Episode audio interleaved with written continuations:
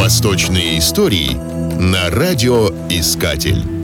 Алишер Наваи – советской и российской историографии определяется как узбекский поэт, мыслитель и государственный деятель. В мировой историографии как тюркский поэт и суфий, государственный деятель тимуридского Харасана. Под псевдонимом Наваи, который переводится как «мелодичный», поэт писал на литературном чагатайском языке, на развитие которого оказал заметное влияние, и который стал основой современных узбекского и уйгурского языков. Под псевдонимом псевдонимом Фани или Бренный он писал на персидском фарси. Венгерский востоковед, путешественник и по совместительству британский разведчик Герман Армении Вамбери в 1863 году, побывавший в Средней Азии, писал об Алишере Наваи. Величайший узбекский поэт Наваи известен всем и каждому. Когда ему еще не было и 15 лет, Алишер получил известность как поэт, хорошо пишущий стихи сразу на двух языках – персидском и своем родном староузбекском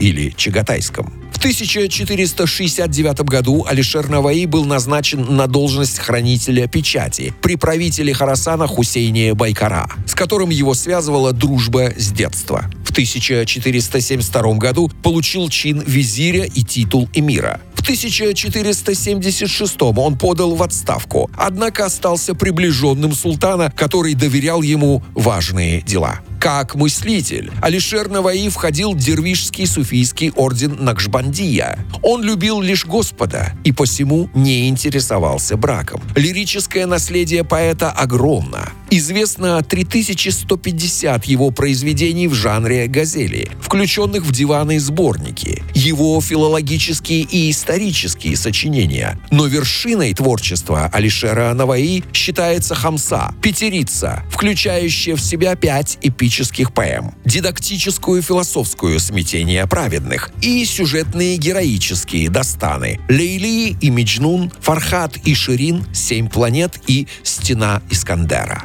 Алишер Наваи комбинировал литературные деяния с политическими. Будучи человеком высокого положения, он покровительствовал науке, искусствам и литературе. Известный полководец, поэт и писатель Захираддин Мухаммад Бабур в своих мемуарах «Бабур-Наме» рассказывает о Наваи. Алишер Бек Наваи у султана был его товарищем. В детстве они учились в одной школе, между ними была большая близость. Неизвестно, существовал ли когда-нибудь другой такой пособник и покровитель людей науки и искусства, как Алишер Бек. Мало кому удавалось построить столько полезных зданий, сколько построил он. Без сына, без дочери, без жены прошел он прекрасно свой путь в мире, одиноко и налегке.